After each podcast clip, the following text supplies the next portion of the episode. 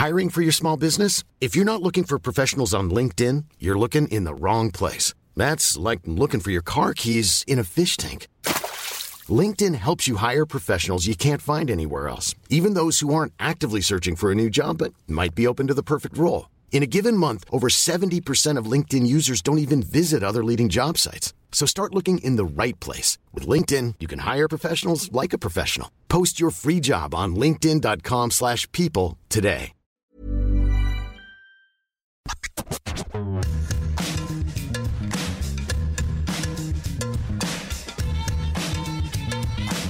Salut à tous, c'est Cyril Morin.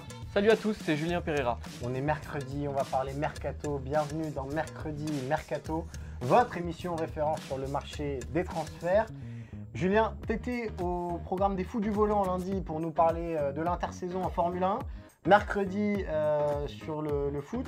C'est quoi la prochaine fois? Tu fais une émission spéciale cyclisme? Euh, je vais re... Ouais, exactement, c'est D'accord. l'objectif. Peut-être euh, Speedway aussi. Ah, d'accord, bah ça c'est ça, ça se défend. ma nouvelle ça se défend, spécialité. ça se défend. Euh, de quoi parlons-nous aujourd'hui, Julien, dans, dans Mercredi Mercato Alors, on va parler de Milik, Ouais. qui s'apprête à quitter l'OM pour rejoindre la Juventus Turin. Et on va se poser la question, on s'est souvent posé avec l'Olympique de Marseille, est-ce que c'est un flop? Pour euh, cette ancienne, cet ex-grand attaquant et qui finalement euh, laissera un souvenir euh, mitigé, on en parlera en première partie. Deuxième partie, on parlera de Chelsea qui s'apprête à devenir le club euh, qui a le plus dépensé cet été.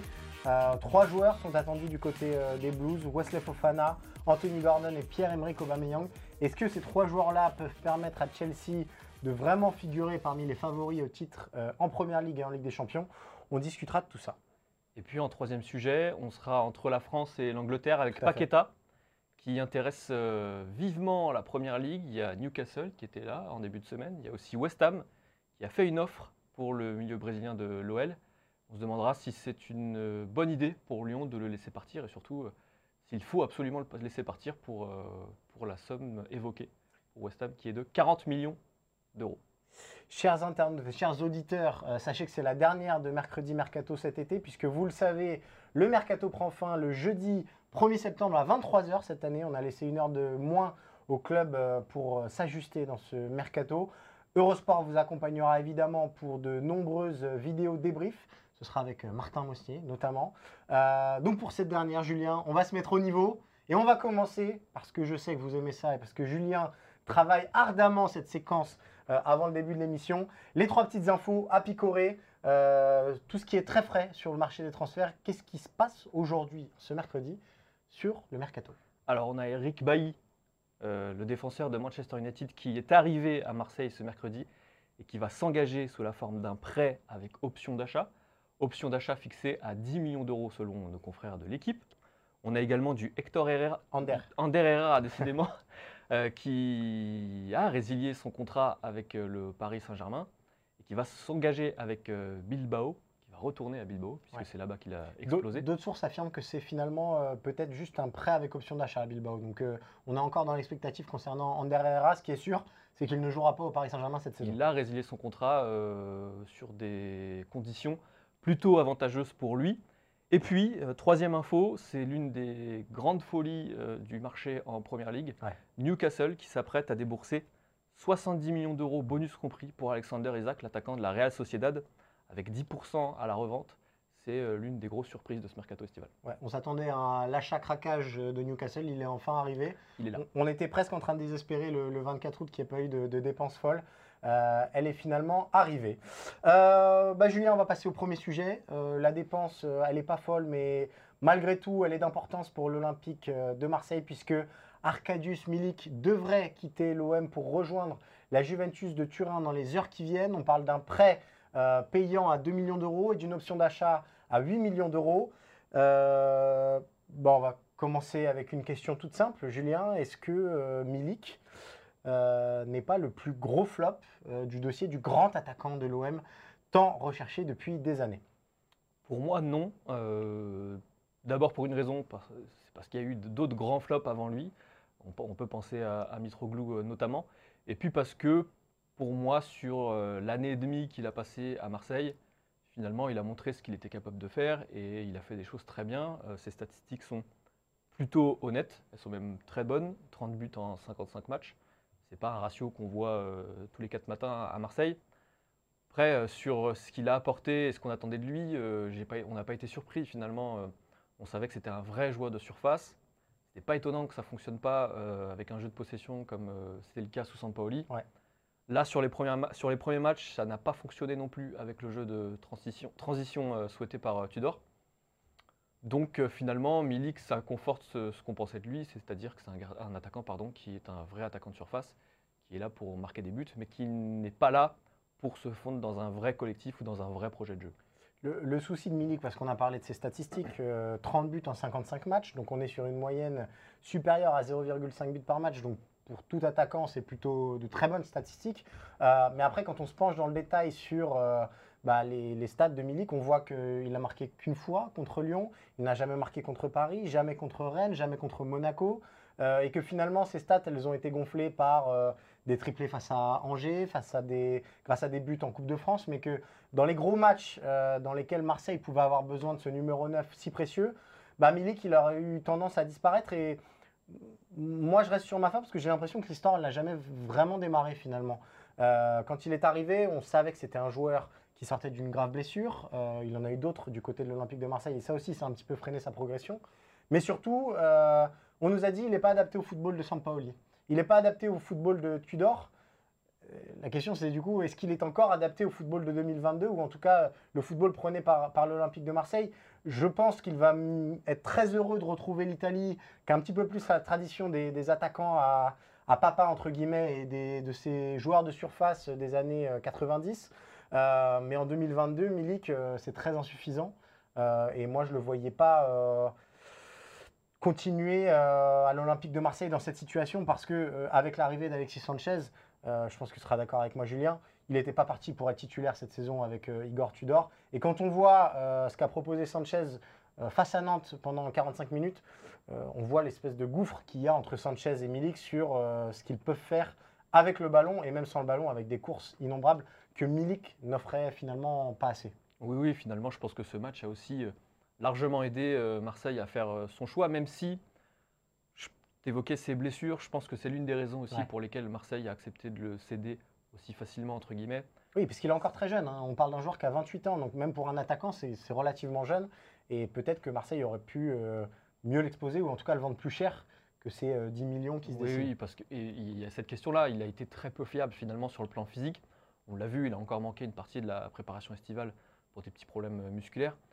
Donc je pense que ça a aidé et ça a conforté euh, Marseille dans ce choix-là. Et Julien, tu as parlé de, de, de Mitroglou. On s'est amusé à regarder un petit peu les stats des autres grands attaquants, et les, guillemets sont de rigueur, euh, euh, passés du côté de l'OM depuis le départ de, Bafé Gomis. Il y a eu Valère Germain, beaucoup moins buteur que les autres, avec euh, 31 buts en 159 matchs, qui a beaucoup joué, mais qui a jamais vraiment trouvé sa place euh, du côté de l'OM. Mitroglou, tu en as parlé, qui a 50 matchs, 16 buts. On voit que comparé à Milik, on est quand même très très loin. C'est-à-dire que Milik a 5 matchs de plus uniquement, mais Et deux 15 passes. buts de plus. Donc euh, on se rend compte que c'était pas exactement euh, le même euh, profil ou en tout cas le même standing. Et Il y a eu Balotelli Et surtout, Mitroglou a coûté, a coûté beaucoup plus cher. aussi, aussi. Euh, il y a eu Balotelli euh, qui aurait, voilà, sur l'espace de 6 mois, été porteur de beaucoup d'espoir. On aurait aimé le voir un peu plus sur la durée euh, du côté de Marseille parce qu'en plus sa personnalité collait bien à la Canebière Euh, et ça aurait pu faire des, des étincelles. Balotelli en a décidé autrement. Et puis il y a eu le choix Benedetto, euh, difficilement lisible, qui est reparti à Boca en ayant marqué 17 buts en un peu plus de 70 matchs. Donc vous voyez que statistiquement, en tout cas, Milik fait mieux que ses prédécesseurs. Oui, et puis quand on parle d'un flop, il faut aussi prendre en compte l'indemnité de transfert. Et Mitroglou et Benedetto ont coûté beaucoup plus cher que, que Milik. Après, sur l'opération euh, économique, je trouve que Marseille ne fait pas une très belle opération parce qu'on précise que euh, Naples avait glissé une clause anti-Juventus Ouais. euh, au moment où Milik s'est engagé à, à Marseille et que du coup, Marseille devra verser euh, 30% du montant du transfert à Naples, ce qui correspond à peu près à 3 millions d'euros en sachant que Marseille l'avait recruté pour euh, 8 à 12 millions d'euros. Les chiffres avaient Ouais. pas mal varié et Longoria était très secret là-dessus. Donc économiquement, effectivement, c'est pas une très belle opération. euh, C'est presque une opération blanche finalement. euh, c'est une opération un blanche et je pense que c'est quand même une vraie perte sportive, pardon, parce que effectivement, même si le secteur offensif de Marseille est fourni, euh, déjà on n'est pas certain qu'il reste fourni jusqu'à la fin du mercato, Ouais. parce que Bakambu est sur le départ, parce que Marseille veut se débarrasser de Bamba Dieng. Ça réduirait considé- Ouais. considérablement le secteur offensif. Aussi parce que je suis quand même intimement convaincu que Milik aurait eu quelque chose à apporter en Ligue des Champions. Parce que quand vous n'êtes pas capable de prendre le jeu à votre compte, en tout cas de- de- d'installer votre patte sur un match, comme ce pourrait être le cas pour euh, Marseille en Ligue des Champions, en tout cas de ce qu'on voit euh, depuis le début de la saison, bah, c'est toujours sympa d'avoir un attaquant qui est capable de mettre des buts sur des phases arrêtées, sur des coups de pied arrêtés, sur des, sur des ballons qui traînent dans la surface. Je pense que Milik, avec son expérience, aurait eu quand même beaucoup à apporter à Marseille en Ligue des Champions. Je suis assez d'accord avec toi sur le profil en fait. Euh, quand on regarde les attaquants disponibles pour, euh, pour Tudor cette saison, donc on a Alexis Sanchez, peut-être Dimitri Payet qui pourrait évoluer dans cette position de, numéro 9, euh, Luis Suarez et potentiellement Bakambu. On est quand même sur des joueurs qui se ressemblent ou en tout cas qui sont très loin du profil qu'avait Arkadiusz Milik, à savoir bah, l'homme qui met la tête où il faut euh, à la 90e minute sur un centre euh, un petit peu à l'arrache. euh, le, le joueur qui sait convertir des occasions à foison. On a vu que Luis Suarez avait réalisé un bon début de saison, mais c'est pas un buteur né. En tout cas, il n'a jamais signé a de beaucoup moins but. saisons statistiques. Euh, donc voilà, en termes de profil, ça interroge sur le, le- le choix de l'OM qui semble faire confiance et aller au bout de sa logique avec Igor Tudor. Donc ça, on ne peut que le reconnaître. Euh, et puis il y, a quand même quelque chose. Milik euh, et la Juve, c'est un peu un serpent de mer. On en parlait depuis avant même de, son arrivée. euh, à, Marseille, c'était déjà une rumeur qui circulait. On lui souhaite quand même bien du courage de jouer dans cette Juventus de Turin-là, parce que ce qu'on a vu ces dernières semaines à la Juve euh, bah, n'incite pas forcément à l'optimisme quand on est attaquant de pointe. Le pauvre Vlaovic en sait quelque chose, lui qui touche euh, très peu de ballons, même s'il est beaucoup plus à l'aise avec euh, Milik. Donc voilà, je- euh, la Juve a fait le choix d'aller sur Milik parce que Memphis Depay, au dernier moment, a eu des prétentions salariales un peu trop élevées. Ouais, bon courage. Être attaquant de pointe dans cette Juve-là, ça doit pas être des matchs très sympas à jouer. Ouais, après, tu l'as dit, je pense qu'il n'est pas insatisfait de retrouver Bien un sûr. championnat qu'il connaît. Parce que, quand même, je pense qu'il a besoin de retrouver des repères. Et puis, il sait aussi qu'il n'a pas besoin d'être un titulaire indiscutable en club euh, pour être euh, titulaire en sélection avec la Pologne euh, pour la Coupe du Monde. Donc, je pense que c'est aussi ce qui l'a convaincu, ce qui a motivé son choix. Voilà pour l'OM. Julien, je crois qu'on on a fait le tour. On va passer à un autre club qui n'a pas les problèmes d'argent de l'Olympique de Marseille. C'est Chelsea en Angleterre qui s'apprête à être un petit peu l'épicentre de la fin de ce mercato dans le royaume. Pourquoi? Parce que Chelsea a beaucoup, beaucoup d'argent et parce que Chelsea a beaucoup, beaucoup de besoins. Euh, ils ont trois joueurs ciblés euh, avant la fin du mercato. Wesley Fofana, euh, défenseur central de Leicester. Une troisième offre est arrivée sur le bureau des dirigeants des Foxes à hauteur de 80-82 millions d'euros. Leicester l'a de nouveau écarté. Possible que Fofana devienne le défenseur le plus cher de l'histoire, peut-être un transfert supérieur à 85 millions d'euros. Un autre nom, euh, Anthony Gordon, jeune milieu de terrain euh, d'Everton, milieu de terrain offensif qui peut jouer aussi ailier. Là, on parle de sommes assez folles pour un joueur de 21 ans, à savoir 70 à 80 millions d'euros, surtout pour un joueur de 21 ans qui n'a marqué que 4 buts euh, dans sa carrière en Première Ligue. Et puis, un attaquant de pointe, Pierre-Emerick Aubameyang, qui pourrait remplacer Romelu Lukaku, retourné du côté de l'Inter la saison, qui jouera à l'Inter cette saison. Voilà pour les trois pistes, Julien. Et euh, une question toute simple. euh, Est-ce que ces trois hommes-là sont à même de changer euh, le destin de la saison des Blues? Je dirais oui pour euh, deux de ces hommes, euh, Aubameyang et Fofana. Aubameyang parce que je pense que sur le profil, Chelsea a besoin d'un joueur vraiment comme lui, de profondeur, qui est aussi capable d'être très à l'aise devant le but. Je pense que ça peut très bien coller avec ce que veut, ce que veut mettre en place Tuchel. Et euh, Fofana parce que on a vu euh, depuis qu'il est en première ligue à quel point il était euh, solide. Il s'est parfaitement remis de sa blessure, Ouais. sa grave blessure à Leicester. Et puis finalement, euh, des défenseurs très chers, c'est quasiment devenu une tradition en Angleterre. On l'a vu d'abord avec Manchester City, on l'a aussi vu avec Liverpool, avec Van Dijk, puis avec Manchester United et euh, Maguire. Donc ça ne me choque pas. Et Fofana surtout va répondre à un vrai besoin parce que Chelsea a perdu Christensen et Rudiger et qu'il y a quand même euh, un secteur défensif à renforcer. Et pour moi, sur le papier, cette euh, possible charnière à 3 avec euh, Koulibaly et Thiago Silva serait quasiment l'une des meilleures défenses au monde. Ouais, c'est assez intéressant. Je suis assez d'accord avec toi sur, sur le papier. Et on, vous a imaginé une équipe type de Chelsea au cas où euh, Aubameyang et Fofana rejoignent les Blues. Alors, on vous a pas mis Gordon parce qu'il ne démarrera pas comme, titulaire indiscutable. Mais euh, donc, cette défense à 3, Fofana, Thiago Silva, Koulibaly, euh, mélange d'expérience, d'insouciance à la relance. Euh, et ouais, moi je suis assez d'accord avec toi sur le cas Fofana. J'ai bien envie de le voir encadré par, Thiago Silva. Je pense que ça peut, bénéficier à tout le monde. Il y a cette ligne de 4 euh, avec Chris James, Kanté, Kovacic et Kukurela. Et devant, Havertz, Aubameyang, Sterling. On, on voit sur cette équipe-là qu'il y a quand même beaucoup, beaucoup de recrues. Donc que Chelsea a beaucoup investi cet été. Fofana potentiellement, Koulibaly, Kukurela, Aubameyang et Sterling. malgré tout, moi, je trouve que c'est une équipe qui est davantage taillée. C'est une équipe de coups plus qu'une équipe de championnat. Donc, une équipe de coups et donc potentiellement de, Coupe d'Europe. Parce que euh, si vous mettez cette équipe en place, vous avez une équipe ultra verticale qui prend la profondeur, qui va très très vite.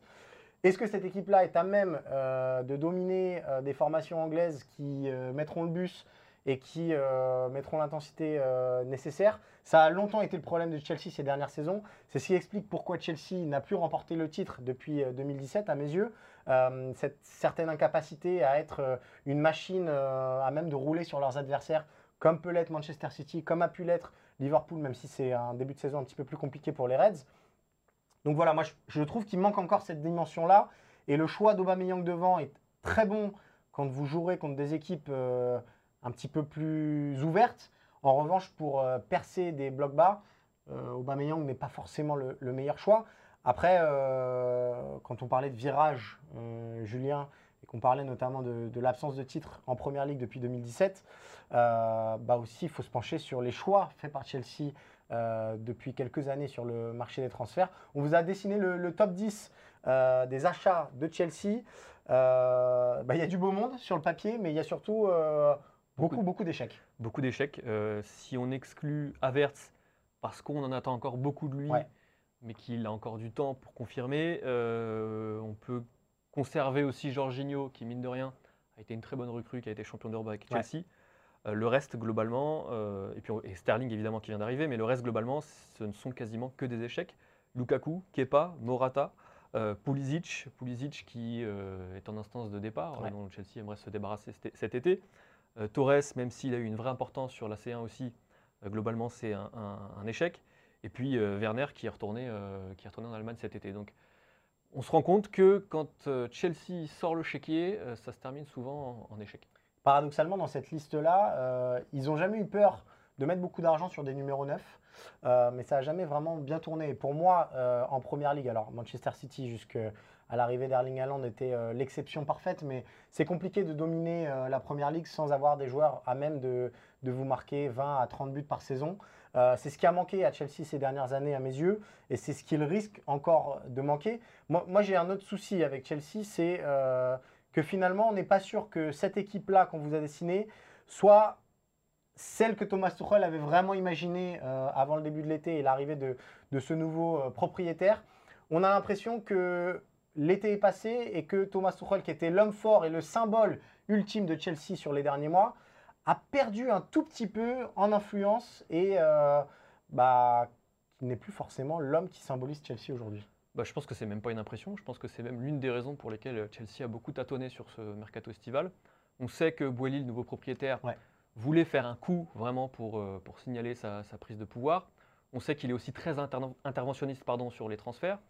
Euh, si on lisait entre les lignes, a déjà sous-entendu qu'il devait trouver une nouvelle façon de travailler en osmose avec son propriétaire parce que jusqu'à présent, il était entouré de Marina Granovskaya, l'ex-directrice générale qui était considérée comme l'une des femmes les plus euh, influentes du foot anglais, qui est partie, et aussi Setch, qui lui aussi était arrivé pour donner un coup de main sur la recherche de talent à, Thomas Tuchel, qui lui aussi est parti. Donc là, on était passé d'un trio euh, très complémentaire à un nouveau duo qui se cherche encore, qui essaye encore de, se comprendre. Donc c'est pas étonnant finalement que Chelsea euh, déboule sur cette fin de mercato avec des pistes euh, très très chères, parce que souvenez-vous, il y, a quand même eu beaucoup de points de désaccord. On peut se souvenir de l'épisode Ronaldo. Boeli était euh, plutôt chaud pour recruter le Portugais, euh, Tuchel pas du tout. Il y a eu l'épisode Koundé aussi, qui ne faisait pas l'unanimité à Chelsea. Et donc finalement, on se rend compte que Chelsea a trouvé un compromis autour de joueurs qui vont, qui vont coûter très cher, parce que là, on est quasiment à 200 millions d'euros. Dernier point d'alerte quand même sur Chelsea, Julien. Euh, l'ultra dépendance à N'Golo Kanté. Alors, euh, quelle équipe n'est pas dépendante à N'Golo Kanté Les Bleus euh, pourraient, avoir leur mot à dire sur cette question-là. Il n'empêche que bah, sans un grand N'Golo Kanté, ce Chelsea n'est plus complètement euh, la même équipe euh, qui avait dominé l'Europe en 2021. Et euh, bah, c'est un vrai point d'alerte parce que euh, si Kanté venait à subir une nouvelle saison un peu fantôme comme la saison passée, les Blues risquent de souffrir beaucoup plus que prévu. Ce qui semble être le cas d'ailleurs, puisque Kanté a encore beaucoup de difficultés sur le plan physique.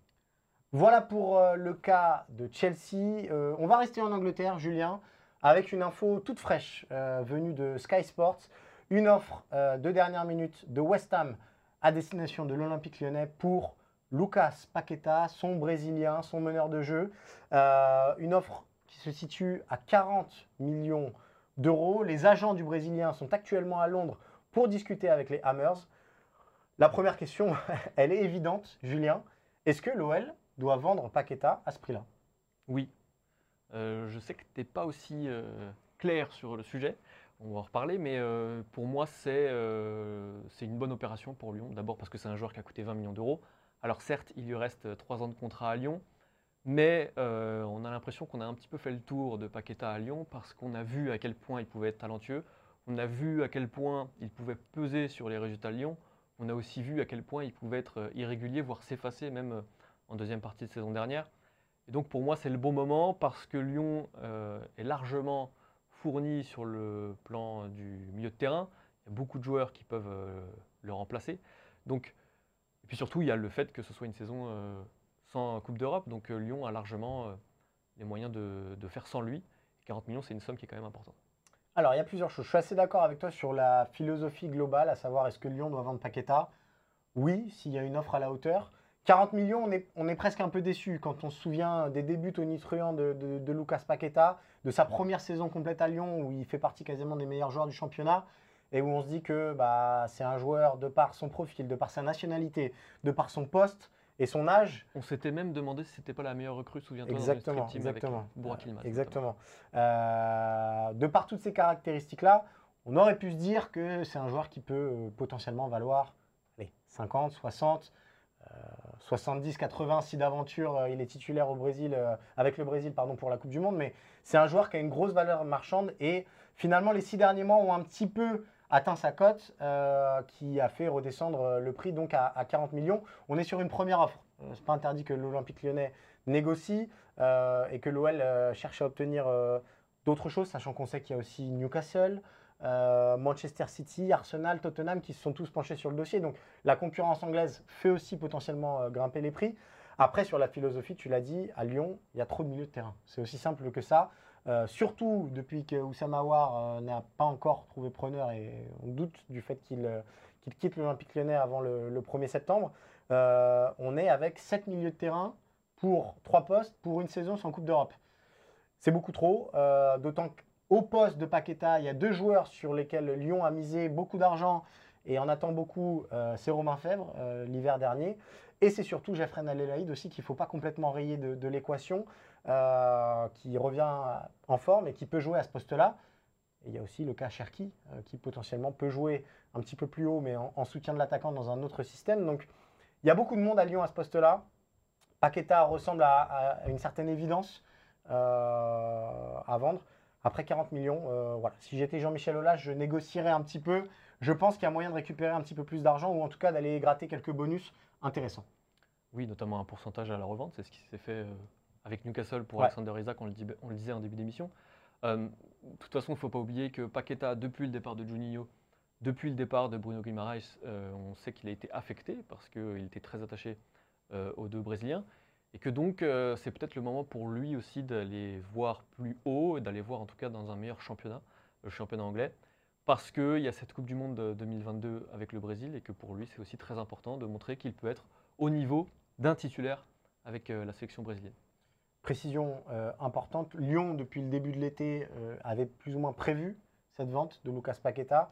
Jean-Michel Aulas espérait même battre le record de Tanguy Ndombele euh, lors de son transfert à Tottenham à un transfert à un peu plus de 60 millions d'euros. On ne sera pas sur ces sommes-là, ça c'est sûr.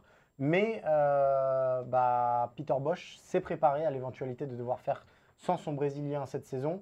Et quand on voit ce qu'il y a comme arme sur le banc euh, lyonnais, on se dit que malgré tout, Lyon reste assez fourni à ce poste-là. Largement. Et ben voilà, Julien, on, on a fini ce, ce mercredi mercato, le dernier de l'été donc.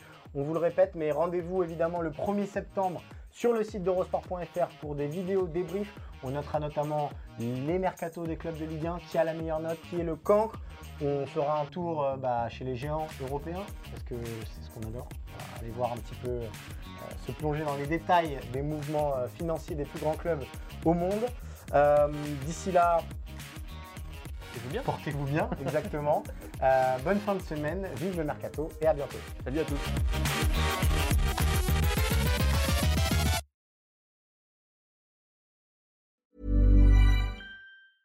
The secret to summer ready skin is here. Osea's number one best selling Andaria algae body oil, clinically proven to instantly improve skin elasticity and transform dry skin to silky, soft, and unbelievably glowing. Its signature scent of freshly squeezed grapefruit, cypress, and mango mandarin transports you to sun kissed summer days. Get healthy, glowing skin for summer with clean vegan skincare from Osea. Get 10% off your first order site wide with code GLOW at OseaMalibu.com.